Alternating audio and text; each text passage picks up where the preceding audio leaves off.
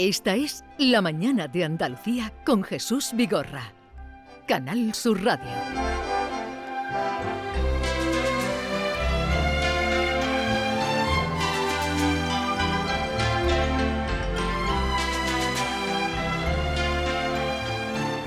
Tal día como hoy, era un lunes de Pascua de hace 30 años, se inauguró la Exposición Universal de Sevilla, abreviada en la Expo del 92. Nuestro país celebraba los 500 años del descubrimiento de América con una exposición que se convocó bajo el lema de la era de los descubrimientos. Al filo del mediodía de aquel 20 de abril de 1992, el rey Juan Carlos pronunciaba el discurso de inauguración. Van a ser sin duda meses de duro trabajo en los que tenemos que ofrecer lo mejor de nosotros mismos, lo mejor de España.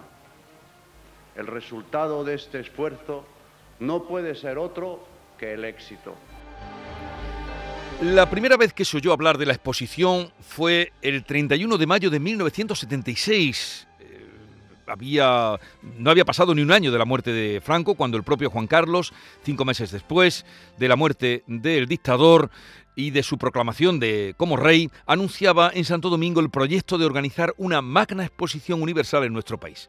Desde ese anuncio, año 76 hasta el día de la inauguración, pasaron 16 años en los que se tuvieron que sortear no pocas dificultades. El primer reto fue llegar a tiempo a la fecha pactada cuando muchos auguraban que las obras no estarían acabadas. Eh, Casinello reconocía las muchas trabas que tuvieron eh, que superar. Las primeras palas excavadoras entraron en el recinto de la isla de la Cartuja, desde donde hoy les hablamos, en enero de 1987. La exposición se alzó en una superficie de 650.000 metros cuadrados, donde se construyeron pabellones de 112 países, 8 de temáticas universales, 23 de organismos internacionales, 17 de comunidades autónomas españolas y 6 de empresas además también de espacios, auditorios, eh, teatros. Supuso además un cambio en la ciudad con la construcción de nueve puentes, dos nuevas vías de circunvalación, la prolongación del aeropuerto y el tren de alta velocidad que se inauguró un día después. Así eran los anuncios del AVE.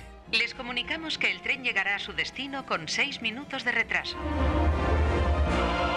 Si alguna vez su ave llega con más de cinco minutos de retraso, le devolvemos el importe total de su billete aunque dudamos mucho que se vaya a llevar esta alegría. Y era difícil que llegara tarde. Pero fíjese usted cómo han cambiado las cosas, que ahora eh, tiene que pasar 20 minutos para que te devuelvan un chavo. 20 minutos eh, tiene que llegar con un retraso superior. Eh, Rafael Álvarez del Brujo, ahora hemos descubierto, Maite, excavando en, en el archivo, que también anunciaba el AVE. Esto es un japonés, un francés y un español. Y dice el japonés, en mi país hay un tren tan rápido que se llama el tren bala. Y dice el francés, en mi país hay un tren que va por debajo del agua y une París con Londres. Y dice el español, en mi país hay un tren que va de Madrid a Sevilla, parando en Ciudad Real, Puerto Llano y Córdoba, en dos horas y un poquito. Y dice el japonés, Quillo, ¿qué pasa?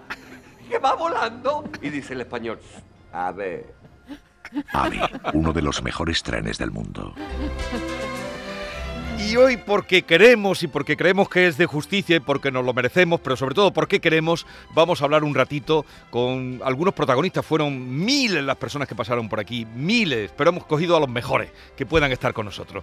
Como es, además de Maite y David, Carlos Telmo, querido compañero, que era nada menos que director de Relaciones Externas y Servicios VIP de la Expo del 92. Por Dios, qué emoción, qué, vértigo me ha dado Jesús Ampaga, buenos días, perdón. Ha pasado 30 años, toda una vida. Toda una vida. Una vida. Y esto del AVE, ahora me acuerdo que hicieron una prueba, nos hicieron una prueba, nos cogieron a unos cuantos y simularon como, había, había como un vagón, simulaban que era el AVE. ay, yo, yo mucho mejor en avión, yo muchísimo, fíjate qué tontería. Después, ese, bendito AVE que nos pusieron, que nos vino a ver, mm, no sé quién, Felipe González, nos vino a ver en persona. pero, además que dijeron, tal día llega y tal día llegó. yo creo que en España no ha habido, ahora Paco Correal, que es el que tiene mejor memoria, tal día llega Italia llegó. Italia llegó. Y no pensamos lo que decías antes, que no, que no, iba no íbamos a llegar a tiempo, pensábamos que no llegábamos. Eso, eso era uno de los chascarrillos. Claro, no se llega. No se llega porque yo nosotros yo esta- estuve aquí casi tres años, desde el 90. Ya hasta estabas trabajando Estaba en- trabajando aquí en una caracola y entonces nos pasábamos la vida enseñando, aquí habrá no sé qué, aquí será el pabellón de no sé cuánto, aquí y eran todos boquetes. Esto es imposible, imposible. Menos mal también gracias al señor Pellón. Sí. Porque vino y cogió la obra. Si no, si no hay Pellón, yo creo que no hay expo. Carlos, a Jesús lo que trae colgando del cuello, por favor. Bueno, traigo mi acreditación de la Expo, el pase de temporada, mm, el de Sogespo, que era mi empresa, el aparcamiento del coche y el de la moto. Coche cual no cogí. Claro, que es que tú eras nada menos que director de Relaciones Externas y Servicios VIP. Eso es una, una sue- uno de los regalos que me ha hecho la vida, que me ha hecho muchos regalos, pues ese fue un regalo que me hizo la Expo. Luego me, me dirás cuál fue el personaje que más te caló de todos los grandes que conociste. Eh, saludamos a Paco Correal, querido compañero, periodista, Paquiño para los amigos, que también vivió y pateó la Expo y, y además mucho antes de que llegara el día que hoy estamos conmemorando. Paco, buenos días. Buenos días. Eh, oye, ¿qué, qué, qué, mm, así a bote pronto, qué recuerdo? Bueno, gracias por el libro que me has traído, Al fondo y sitio, 10 historias y media de la Expo, de Francisco Correa. Eh, el primer recuerdo que te viene a la cabeza en un día como hoy, de hace 30 años. Pues o- mira, cruzando el puente eh, y viendo el termómetro de, de la barqueta que marcaba 11 grados, pa- parecía que estábamos asistiendo a la inauguración de la Expo de Soria, ¿no? De Teruel. Porque aquel lo recuerdo como un día luminoso. Sí. Un día luminoso con, con el rey Juan Carlos en plena forma. El rey Juan Carlos tenía la edad que hoy tiene, que hoy tiene su hijo. Y Felipe González tenía la edad que hoy tiene Pedro Sánchez. O sea que parece que es un poco el, ciclo que va dando vueltas, ¿no? Entonces, eso, recu- recuerdo eso, eh, meternos en, un mundo eh, que, una carrera contrarreloj. Fue como Phileas Fogg, ¿no? Parecía que no llegábamos a tiempo y la ciudad al final llegó a tiempo por, por el empeño de muchos y sobre todo por la mano firme de, de ese montañés eh, de Jacinto Pellón. Y es curioso cuando tú decías que el rey, su primera referencia a la Expo en Santo Domingo en mayo de 1976, el presidente del gobierno era Arias Navarro. O sea que es que estamos, es que hay que ser vali- hay que Franco ser vali- había muerto en noviembre del Claro, y- 75, y- unos meses antes. y en julio nombran presidente del gobierno a Adolfo Suárez. O sea que, que, que, claro, eh, fue un, bueno, igual que enterrando a Franco es cuando en Guatemala se aprueba la sede de España para el Mundial de Fútbol. O sea que mm, siempre hay gente que va un poco por delante. Hay gente que ve más que Y- y nosotros gente y que, que va- tiene sueños. Y eh. gente que va por detrás y gente que pone muchos obstáculos y cuando pasan muchos años dice, no, no, si yo estaba allí. Yo apoyé, ¿no? No Yo vamos a decir nombres hoy porque eh, incluso compañeros, ¿no? Incluso compañeros que hay que ver la que le dieron a la Expo. Hasta hoy han traído aquí un resumen de tu periódico de entonces. Hasta en el día que se inauguraba el titular que ponía era a medio terminar. La Expo se inaugura a, A medio, medio terminar. terminar. Bueno, eh, me hace mucha ilusión este recuerdo y seguro que hay muchos oyentes que vinieron por aquí y tienen felices recuerdos de lo que fue aquello. Está con nosotros Candela Fernández, actriz, que yo no lo sabía y fue una, eh, una actriz estupenda, pero en aquellos años fue la chica, porque era muy joven, que iba dentro del curro de la mascota de la Expo. Candela, buenos días. buenos días. Y gracias por venir aquí con nosotros. Gracias a vosotros por, por haberme llamado, porque también comparto la emoción que, que hablaba Carlos, ¿no? Porque han pasado 30 años y fueron un- fue una época maravillosa. A mí me abrió, yo era una chica de 19 años, adolescente con muchas ganas de ver mundo y, y me, y me dio ese regalo. ¿Cuándo, cuándo empezaste a ponerte el disfraz de curro? Pues fue justo en, yo hice la prueba en octubre del- del 90. Dos años antes de la... sí. de- ¿Qué, y- y- qué prueba hay que hacer para hacer curro? ¿Qué- Pues consistía en ponerte el traje y, y moverte y, y, y tenías que darle vida ¿ah, ¿no? Sí. al muñeco. Y me lo puse y, y gustó y empecé a viajar y empecé a conocer a gente y, y fue una época estupenda para mí. ¿Pesaba mucho el disfraz? No pesaba nada, Eh, eh. nada, nada, ¿Se nada. pasaba calor dentro? Eso sí, depende de la temperatura que hiciera afuera, porque mm, era un traje súper cómodo, súper cómodo, tenía unas baterías, con lo cual co- mm, que daba vida al, al motor, ¿no? Para que eso se inflara y daba mucha, mucha, mm, no sé, te daba mucha opción a, a darle, a, a darle movimiento, ¿no? A darle vida. ¿Y cómo reaccionaba la gente cuando os veía? Sobre todo los niños. Madre se mía. iban hacia curro, ¿no? Yo recuerdo Madre mía. esas imágenes de avalanchas de niños que se iban cuando Nosotros veían la teníamos, mascota. no, no podíamos hablar porque entonces se rompía Claro, esa la magia. Sí, la magia, claro. Y yo recuerdo el día de la inauguración, porque claro, nadie sabía qué, iba a pasar, ¿no? Cómo iba, mm, la aceptación que iba a tener, incluso la expo, la- los visitantes que iban a tener. Y recuerdo que a mí me tocó la puerta triana. Entonces cuando se abrió, empezó a venir gente, yo estaba sola, vestida de curro, de- empezó a venir ¡Qué gente hacia mí. Y yo decía, Dios, esa sensación de ser súper famosa. y empecé a correr porque digo, me matan, me matan. digo, ay, que me matan. Y desde entonces nos tuvieron que poner escolta, que era de los pupis. Ah, Sí, los eran los pupis, Entonces nosotros íbamos siempre acompañados con, con cinco o seis pupis. O sea que echarse a Porque si correr. era Que Candela, en todo, en todo el recinto solo había un curro o había más No, niños? no, no, no. ¿Cuántos había- erais? Hasta el año 92, principio del 92, eh, estuvo Mame, Mame Pinazo y, y yo. Y luego ya empezó a entrar más gente. En- en- entró África, que África se fue, África González. que se fue corriendo porque le llamaron para hacer farmacia de guardia. Luego estuvo Angelito, luego estuvo Lucía, que ahora es la que, eh, cuando se hizo la inauguración del 25 años, me parece, eh, ella es la que se pone ahora el curro. En alguna estuvo en la feria antes de la pandemia. Ella es Lucía. Bueno, pues, eh, Curro, la verdad es que eh, no podemos imaginarnos ese, ese personaje que caló tanto. Eh, y también está con nosotros, ya digo, a miles habría, pero hemos traído aquí a, a lo mejor de lo que tenemos cerca. A nuestra compañera Beatriz Galeano, que ustedes escuchan cada día aquí dando la información desde buena hora de la mañana, que fue azafata durante la Expo eh, del 92. Y ha tenido... eh, la, la- en fin, la delicadeza, detalle. el detalle de ponerse la camisa de la Expo que no, con, con, eh, con Quítate la la, esfera, chaqueta que te vea la camisa. la camisa de la, de la Expo, diseñada de, Vittorio Luquino. Vittorio Luquino. Señal de, de que era un buen diseño porque fíjate que tiene actualidad plena. Beatriz. Oye, está muy de moda porque tiene hasta un- una lazada Una que ahora se lleva mucho este Me la voy a año. poner ya ahora toda la semana. Cuéntanos tu, Ahora que la he recuperado. cuéntanos tu Pues experiencia. yo trabajé en el cine espacial en el Omnimax. A mí me contrataron, bueno, eh, entré en el grupo de PAEX, que era como se llamaba el personal de apoyo a la exposición. Estaban las azafatas, que eran las que iban de azul marino, que es De las que tú te acordabas, con el gorrito. No me y acordaba luego, de la blusa, no me acordaba. Claro, luego estábamos los que se llamaban PAEX, que era, éramos los azafatos que estábamos en los pabellones de la organizadora, que era descubrimiento, futuro, eh, medio ambiente, Los temáticos, el eso, ¿no? siglo XV, exactamente, lo que eran de la organizadora. Y luego estaban los pupis. Entonces hicimos un curso nosotros con los pupis, luego ya no- nos distribuyeron. Y nada, ¿Y a mí cuál me era tu tocó trabajo? en el ¿Qué Omnimax.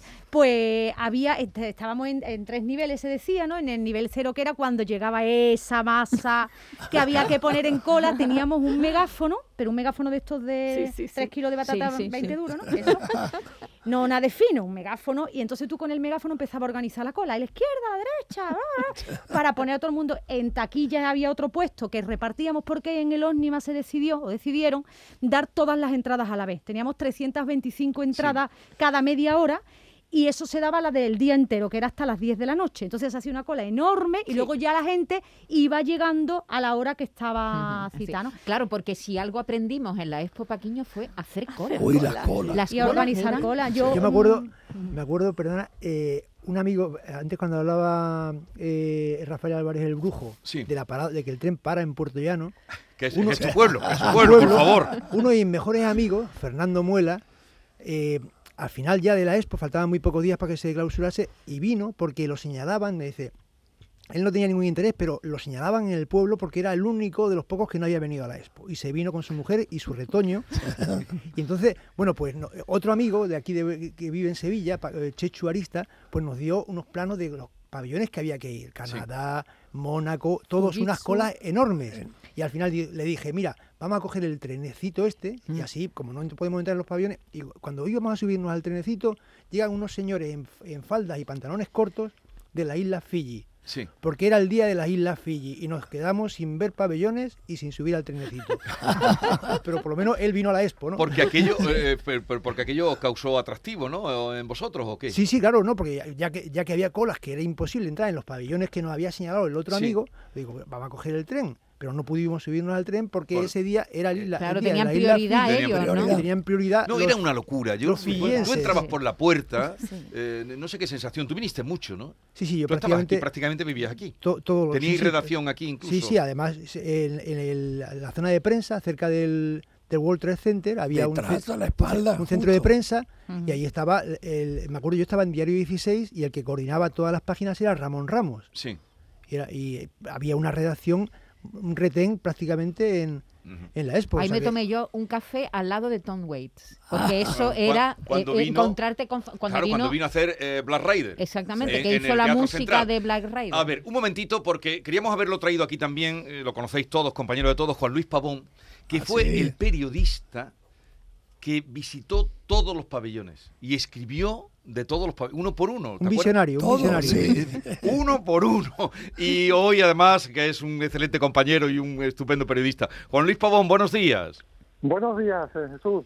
Hoy estamos aquí recordando la Expo, lo vivido, porque aquello no fue un sueño, aunque lo parezca.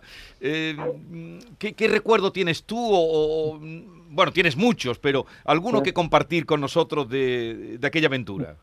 Pues mira, lo primero que quiero compartir con la audiencia es que estoy en la antigua parcela del pabellón Reino Unido, Ajá. donde hay un centro universitario, San Isidoro, y estoy ahora mismo con los alumnos dando una sesión formativa sobre empleabilidad en el mundo de hoy, en el mundo global. Sí. El lema de la expo era la era de los descubrimientos. Y aquí estoy explicando para que descubran empleos de primer nivel que tienen al alcance de su mano en Cartuja o en, o en Sevilla, en otro lugar de Andalucía, que muchas veces se desconocen. Sí. Por ejemplo, eh, para la audiencia, cómo hay así centros científicos, empresas tecnológicas sevillanas o españolas, internacionales, de primer nivel. ¿eh? Cómo eh, la Comisión Europea ¿eh? va a construir una sede permanente para sus 400 investigadores de 30 países que ya están trabajando en lo que fue el edificio de la sede de la Comisaría General de la Expo 92 y ahora van a construir un edificio que va a ser emblemático en Europa de sostenibilidad ambiental en la parcela de lo que fue el pabellón de los descubrimientos, que por desgracia no se pudo utilizar, como bien recordáis, Sí. y que, y que ahora, que está, ahora está, digamos, al lado del CaixaForum, pabellón de navegación, monasterio de la Cartuja, y va a ser un edificio emblemático en el que se trabaja para Bruselas y para Europa en temas de primer nivel sobre inteligencia artificial, políticas industriales. Eso es hoy en día la Expo 92 30 años después. Sí. Eh, Es, eso es lo que eh, eh, eso es un poco eh, el, eh, eh, el signo de que continúa viva y de que aquello pues tiene su recorrido, ¿no? Esta mañana hablaba con el director del parque y trabajan aquí casi 24.000 personas diariamente. Bueno, trabajan o estudian. Los estudiantes también que vienen a esta isla de la Cartuja, hoy isla de la nostalgia. Claro, claro, igual que vosotros estáis en Andalucía, de la Expo, pues pensemos que es la exposición más reutilizada de la historia, de largo, porque quien va a Bruselas nada más que del Atomium, ¿eh? es decir, por poner un ejemplo una exposición del siglo XX, ¿eh? o si va alguien a Shanghái, ¿eh? de la exposición que hubo hace hace 10 años, pues nada más que hay un par de edificios. Pero está integradísima, Telma. está integradísima en la ciudad porque desde el primer momento se podía llegar con el metro a la, a la, a la Expo. La, la Expo de Shanghai mm, fue fantástica y está reutilizadísima también. Sí, pero bueno, claro, es que tuvo de asesora, y Carlos, y Carlos lo- la conoce, a Carmen Bueno. Carmen Bueno, la comisaria de- los pabellones temáticos de la Expo 92 Sí. y así fue asesora del gobierno chino eh, para en la exposición de, de Shanghái. y comisaria en el pabellón de España en Dubái. Ahí está, correcto. Bueno, Pero pues- que la, la Expo de Sevilla ha sido mucho más reutilizada que ninguna, y eso no es ningún chauvinismo, porque la gran paradoja es que lo que hizo el Estado español ha sido lo menos reutilizado. La, la clave del éxito de lo que sucede hoy en Cartuja ha sido en buena medida iniciativa privada de muchas empresas sevillanas que dieron el paso después, de- después del 92, cuando no hubo coordinación entre el gobierno central, ayuntamiento y Junta de Andalucía de modo adecuado, y dieron el paso para empezar a trabajar aquí, a pesar de que no estaba ni siquiera la ciudad bien conectada con, con lo que era la cartuja. Eso fue la clave. Pues Juan Luis Pavón, eh, gracias por... ¿Quieres decirle, Car- Carlos? No, yo quer- quería decir una cosa, porque mira, la- de las tres expos que yo he visto, que ha sido la de, de la de Sevilla, que fue Sí. maravillosa, la de Shanghai, que viví, y la de Dubái, que he visitado, el- la expo de Sevilla hizo una, hay un antes y un después, porque en Shanghai la, la expo era mar- maravillosa, esta expo era mini comparada con la de Shanghai. Pero, eh, y la de Dubái también, la mejor que he visto en mi vida, la de Dubái, porque Sí. claro, han pasado 30 años, ese dineral y esa tecnología y el dineral que tiene esa gente. Pero la Expo de Sevilla tiene una diferencia enorme porque la Expo de Sevilla fue no la Expo solo, sino fue toda la ciudad. Porque tú salías de la, de la Expo, del recinto donde estamos, y había Expo. Sí. La ciudad estaba en- completamente, aunque le costó. eh, Le costó Le mucho, costó, sí. le costó al principio, sí, completamente costó. integrada, era, era la ciudad. Pero la programación cultural que por la aportación tanto de la Expo como de todos los países como en Sevilla, y Jesús ha puesto el ejemplo de Black Friday con Tom Waits, ha sido la programación, y os garantizo que yo lo he estudiado, la programación cultural más impresionante que ha habido. sí. en seis meses en una ciudad del mundo, porque se volcaron con Sevilla muchos países como Suecia, Alemania, Suiza, Portugal, Italia, Irlanda, y trajeron aquí una cantidad de actividad extraordinaria, tanto en la, la isla como en el Maestranza, en Lope de Vega, Sí, la eh, catedral. en el Teatro Central fue una cosa... La concentración fue impresionante. Bueno, pues Juan Luis Pavón, eh, muchas gracias por compartir estos minutos con nosotros. Un abrazo y, y nada, que lo pases bien esta jornada ahí eh, en la Expo. Un abrazo. Adiós. Hasta luego. Eh, hablando de lo cultural, eh, Candela, tú por Sí. lo teatral, tú también, eh, Paco, porque siempre nos hemos visto en acontecimientos culturales, Maite, es que aquí vino todo lo... lo- lo- Ah, ah, hay un recuento, 55.000 espectáculos. Hemos hecho una cuenta y me- 55.000. sí, mil espectáculos se puede ah, ah, entre todos los pabellones y los teatros y tal, unos 300 actividades diarias culturales. ¿Te acuerdas, ¿Te acuerdas cuando el pabellón de Irlanda trajo, trajo a un Gulliver que lo hizo flotar sobre las aguas del Guadalquivir? Un Gulliver Sí, gigante. sí, el, sí, pabe- sí. el- el comisario del pabellón de Irlanda, que no recuerdo su nombre, que luego me lo encontré en el Festival de Teatro de Mérida, era un, era un dramaturgo y director de, de escena fantástico. Tenía además allí en el pabellón de Irlanda estaban las bicicletas de los que habían ganado el, el Tour de Francia, los ciclistas irlandeses, y los mm, retratos de los irlandeses que habían ganado el Nobel de Literatura. Oye, y después, y después de la de la Expo, Sevilla parecía que se había criado en el Metropolitan, en el Metropolitan, todo el mundo sabía de ópera, lo que aprendió la gente de ópera, parecía que se habían criado en, en una ópera. y fue vamos. Candela mucho trabajo para los artistas locales, porque, Sí, a ver, la Sí, sí, cabalgata sí, sí. de Joan Font fue encargada a Buenísima. comediantes, pero Muchísimo. trabajaron mucha gente de aquí. Actores. Los Hulen yo los recuerdo animando las Sí, colas. la animación de calle que la se animación llamaba. de calle, muchísimo Sí. trabajo para, para actores y artistas jóvenes, ¿verdad? La verdad es que sí, que fue, vamos, una oportunidad estupenda. También recuerdo que como yo tenía muchísimas ganas de hacer teatro, ¿no? Vi unas obras también Sí, marav- claro. maravillosas en el Central. Sí, que eh, todavía y- me acuerdo. Y en el López vino el Dramaten de Estocolmo, vino la Comédie Française, que no había venido por nunca favor. Vino, eh, vino aquí. Alberti, vino Alberti con el Vino. Alberti. Alberti, el, eh, el adefesio que salió él fue aquello un raro, pero eso fue lo que inauguró, la, que Sí. no habían calculado y el día, el, el primer día de la Expo se estrenaba la adefesio que estaba Monserrat Caballé, José Sacristán, Ana Belén, yo qué sé. Y, y claro, eh, en el intermedio, menos mal que fue en el intermedio, empiezan los fuegos artificiales de la noche. Del Entonces lago, se ¿no? alargó, claro, se alargó muchísimo el intermedio porque si no la obra no podía se- no se continuar. no habían Eh, calculado eso. El personaje que más, porque tú recibías a los VIPs, y por aquí pasó, pues, Carlos de Inglaterra, Diana de Gales, Eso Gabriel venía, García siempre por, Márquez. eso venía siempre por protocolo. Sí. Uno de los que me impresionó Alberti, que, que mayor estaba, por Dios, me impresionó. Eh, pero mm, de los personajes yo no, yo, no- yo no soy muy fetichista No de eres eso, muy pero, mitómano. Pero alguno que te dejó huella. Eh, espérate, que yo iba en mi moto, salía de la expo, iba en mi moto, me paro porque suena el teléfono, el primer teléfono móvil que teníamos, que era aquella Motorola gorda, que pan, que, Sí. que cerrabas y que abrías, suena el teléfono y me- Michael Douglas speaking, yo, excuse me, era Michael Douglas llamándome, ¿y cómo tendría ese hombre mi teléfono? ¿Y qué te quería? ¿Para qué te quería? Para venir a la expo, que vino, ¿cómo se llamaba su mujer? aquí? Diandra, Diandra. Diandra, Diandra. Diandra y el niño Michael Cameron creo que era. Que era mallorquina. Era... Ma- bueno, hablaba muy bien español ella, pero bueno, pues Michael Douglas. Me- me- me- y de- bueno, hicimos una visita enorme, entonces yo no tenía que- mucho contacto con la prensa, pero me llamaban y le cambiábamos los itinerarios de los pabellones. Y al final de la, de la noche yo me voy ya para mi casa y me cojo el autobús para, para llegar hasta la pasarela. Y de pronto digo yo, oh por Dios, iba con Daniel Arnold, canadiense, digo yo, por favor, Daniel, que está ahí, Michael Douglas, me acerco, digo, pero ¿qué, qué está usted haciendo aquí? Dice que se me acababa la batería del coche, ay, del, del, del teléfono, del móvil, y no podía llamar al chofer y, y tenido, y me he tenido que coger el autobús. Y de pronto el, autobús empieza chan, chan, chan, todo el mundo dándose codazo, porque reconociendo, fueron cosas muy divertidas. Jesús, yo a mí me gustaría aportar algo y es que yo representaría aquí quizás a aquel eh, sevillano o andaluz que no se perdía ni un día de la época. Yo soy de la Quinta de Bea, del 73, estábamos los dos en primero de periodismo, ella se metió de azafata y yo decidí comprar el pase.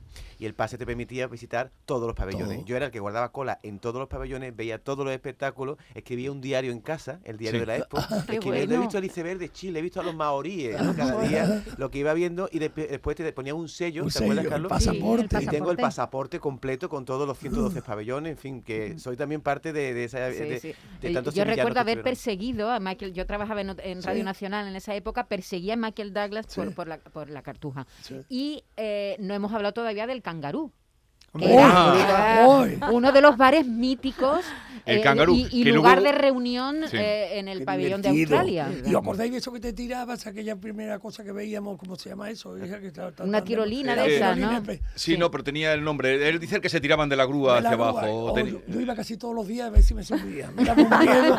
y digo, yo me da miedo subir. Y otra cosa Bueno. también muy divertida, que yo no sé si en el cine donde tú trabajabas, vea, que fue la primera vez que, que nos, pusi- su- nos pusieron las gafas para la realidad virtual. Eso era. Fujitsu. Y entonces me acuerdo que nos, nos levantábamos en el cine porque las imágenes venían Sí. hacia nosotros Sí. con las gafas aquellas. ¿no? Sí, eh, no, el Omnimax tenía una pantalla que era Curva, circular, sí, curva, sí, ¿no? sí. que medía 24 metros y que te introducía en la, en la película, esa Sí. película que Bueno, y duraba en este mismo pabellón de 20 Andalucía minutos. donde estamos, Sí. donde Sí, está- estaba el circorama. estaba el circorama que había que agarrarse a una, a una, una barandilla. barandilla para no marearte porque era un cine circular. Y Luego estaba Pabellón de España, ¿no? Que tuvo tanto éxito también porque se movían los, Eh, los España. Perdona, Pabellón de España, primer día de teléfono móvil.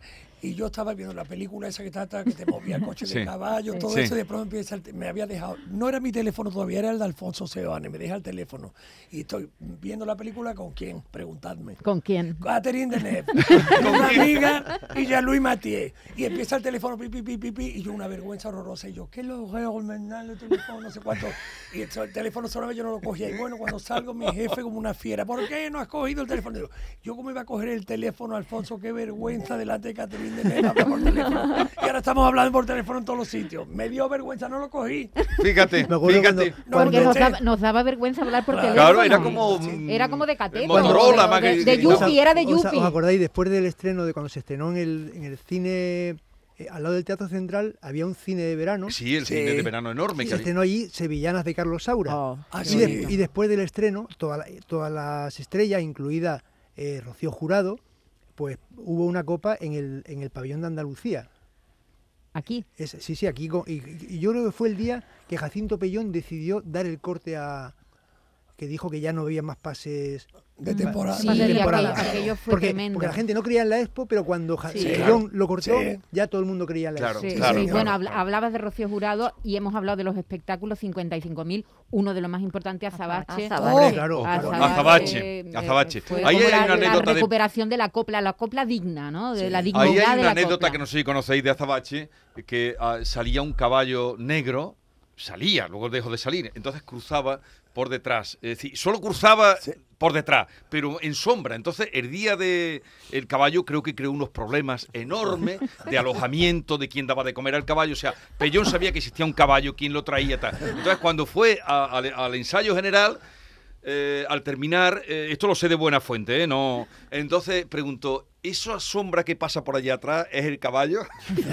Cuesta- Sí, es el caballo que cuesta. Dice, se acabó el caballo. Tenía que ser un tipo de gran decisión. Es decir, se acabó, se acabó el Era- caballo que había dado problemas. Era, eran Ro- Rocío Jurado, Juanita Reina, eh, María Nati Vida- Mistral, Nati María Mistral Vidal. y María Vidal. Imperio Argentina Sí, y- Imperio. y, Sí, María Imperio Vidal. y María. Vidal, sí, y sí. ahora llega la publicidad y seguimos porque os veo muy embalados, os veo muy embalados. Eh, publicidad y seguimos, pero ustedes nos pueden enviar, luego le daremos salida a los mensajes que quieran, 670 940 200 de su recuerdo o lo que quieran sobre la expo que estamos hoy recordando. La mañana de Andalucía con Jesús Vigorra. Buenos días, Jesús. Buenos días a todos. Yo en aquella época tenía 14 añitos y tuve la suerte de poder hacer de mascota del pabellón de la Comunidad Europea. A través de unos amigos de mis padres se les cayó la mascota, no tenían y me llamaron y estuve haciendo de mascota y me ponía mi trajecito del Sirius, una oruga. Un saludito a todos, viejos recuerdos. Aquí Rubio de Prado Llano. Eh, yo la Expo me acuerdo mucho, me acuerdo mucho de hecho que estuve los nueve meses de pinchadisco de disjockey delante del pabellón de Andalucía en el 17, la terraza del 17. Y hasta que empezaba la música tenía que ponerme de portero para que la gente no se subieran en la discoteca para ver el espectáculo del lago. Grandísimo. Tenía que volver otra cosa así. Venga, buenos días. Buenos días Jesús, soy Juan Manuel de Dos Hermanas. Mira, yo estuve trabajando en la Expo, bueno, al principio de la Expo, en cinco o seis pabellones. En la Expo tan solo fui un día, que fue el día de Portugal. Unas colas, creo que fue el día de más afluencia. Unas colas, pero colas. Mi mujer embarazada de, de siete meses, no te digo nada, no hacía calor. No pude entrar al pabellón de la Cruz Campo que estaba deseando. Dimos una vuelta y lo único que pudimos ver fueron los fuegos artificiales en el lago. Venga, buenas tardes, buenos días y gracias. Claro, eh, eh, ese todo lo que se cuenta es que fue muy vivido y, y provoca una sonrisa. A ver, querida Bea, eh, cuéntanos, de, de- para acceder a ese, a ese puesto, tú eres muy jovencita, Yo tenía 18 años, tenía. Eh, Yo me acuerdo que vimos una, estando, yo empecé la facultad en octubre del 91 y en el Correo de Andalucía había publicado un anuncio donde se buscaban azafatos. Tengo que decir, a ver que ahora a lo mejor mi madre no me está escuchando, que mi madre lo primero que me dijo fue, ¿dónde vas tú con lo que tú mides? y yo decía, bueno, digo yo que aquí no pone una medida, aquí, aquí pone un idioma, un tal, yo, yo, yo voy ahí.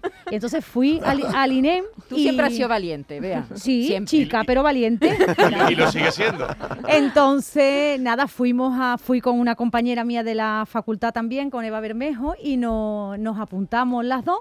Nos llamaron y tuvimos que hacer primero un curso. Y entonces, eso era lo que te comentaba esta mañana. En el curso había un apartado que eran los pabellones, lo que había, lo que nos podía preguntar la gente, y luego había otro que era como de educación, ¿no? Sí. que es donde se nota que han pasado 30 años. No se nota en el uniforme ni en nosotros, pero cuando coge lo- uno los papeles y se pone a leer, dice, madre mía, esto ahora sería impensable, ¿no? Entonces, lo, lo que nos decían era, por ejemplo, que algunas de las normas que teníamos que tener los azafatos.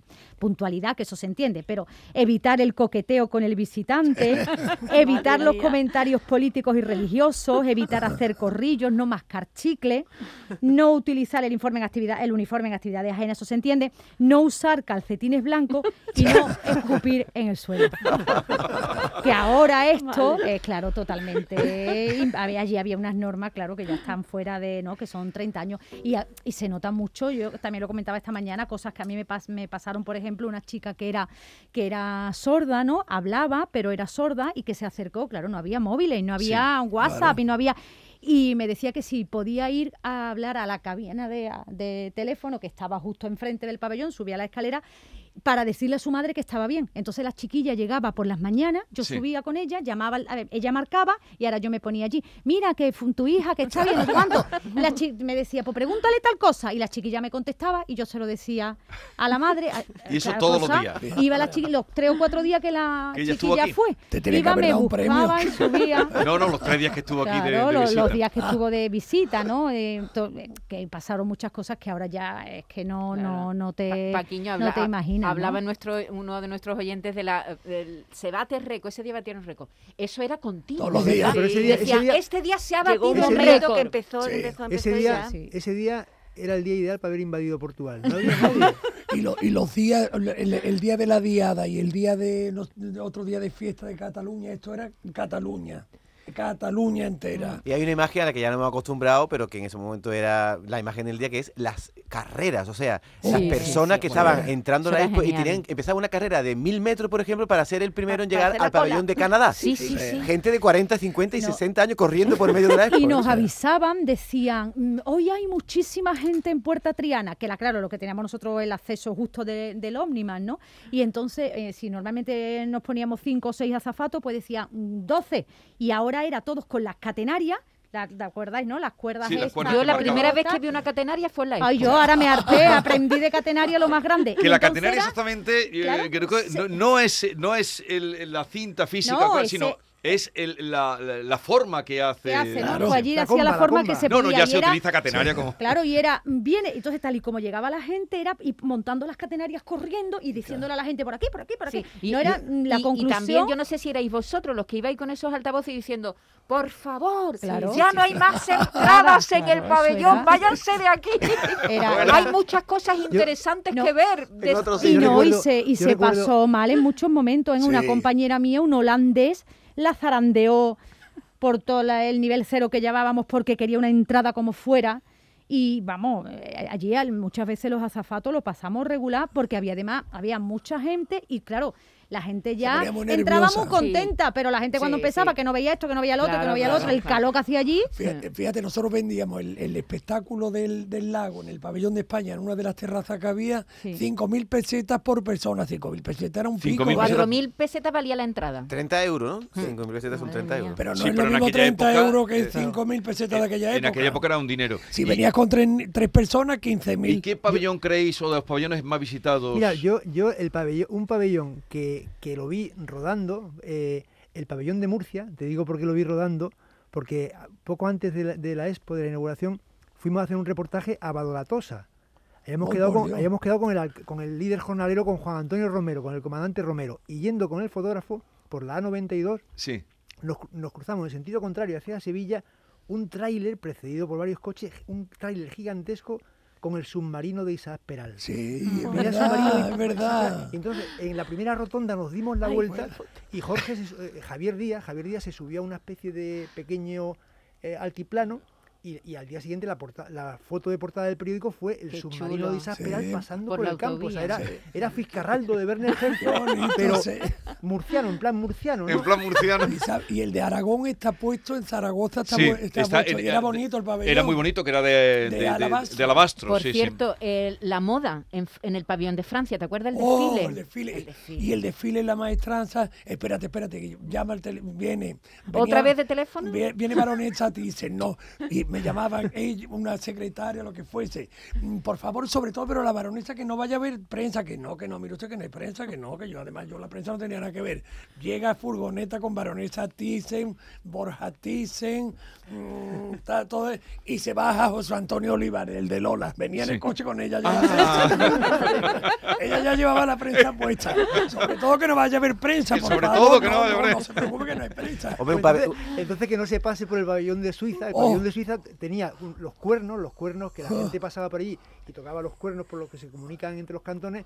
Y luego tenía un expositor de periódicos, todos los periódicos suizos. Suiza, por lo visto, es el país con mayor número de periódicos por habitante. Sí. Y tenía, digo, que si alguien quería huir de la prensa, que no entrara en el pabellón de Suiza. Yo recuerdo pequeño, Candela, el pabellón de Japón, que era el pabellón más grande del De mundo de, madera, sin, sin una sola puntilla, ¿no? Sí, sí, sí, Sí, maravilloso. Te ha dado, te ha dado ando. A las 3 de la tarde, ya cita la duquesa de Alba, a las 3 de la tarde con lo que caía, mm, porque le encantaba la comida japonesa, que entonces aquí no A era ella le gustó mucho la expo, ¿no? La expo le encantó. Sí. Sí. Y entonces. eh, A las 3 de la tarde, que- porque ahí tenía una amiga que se, creo que se llamaba Mimosa, que era una japonesa que creo que estaba casada con un español, algo así, que creo que se cayó por un, ascen- de un ascensor.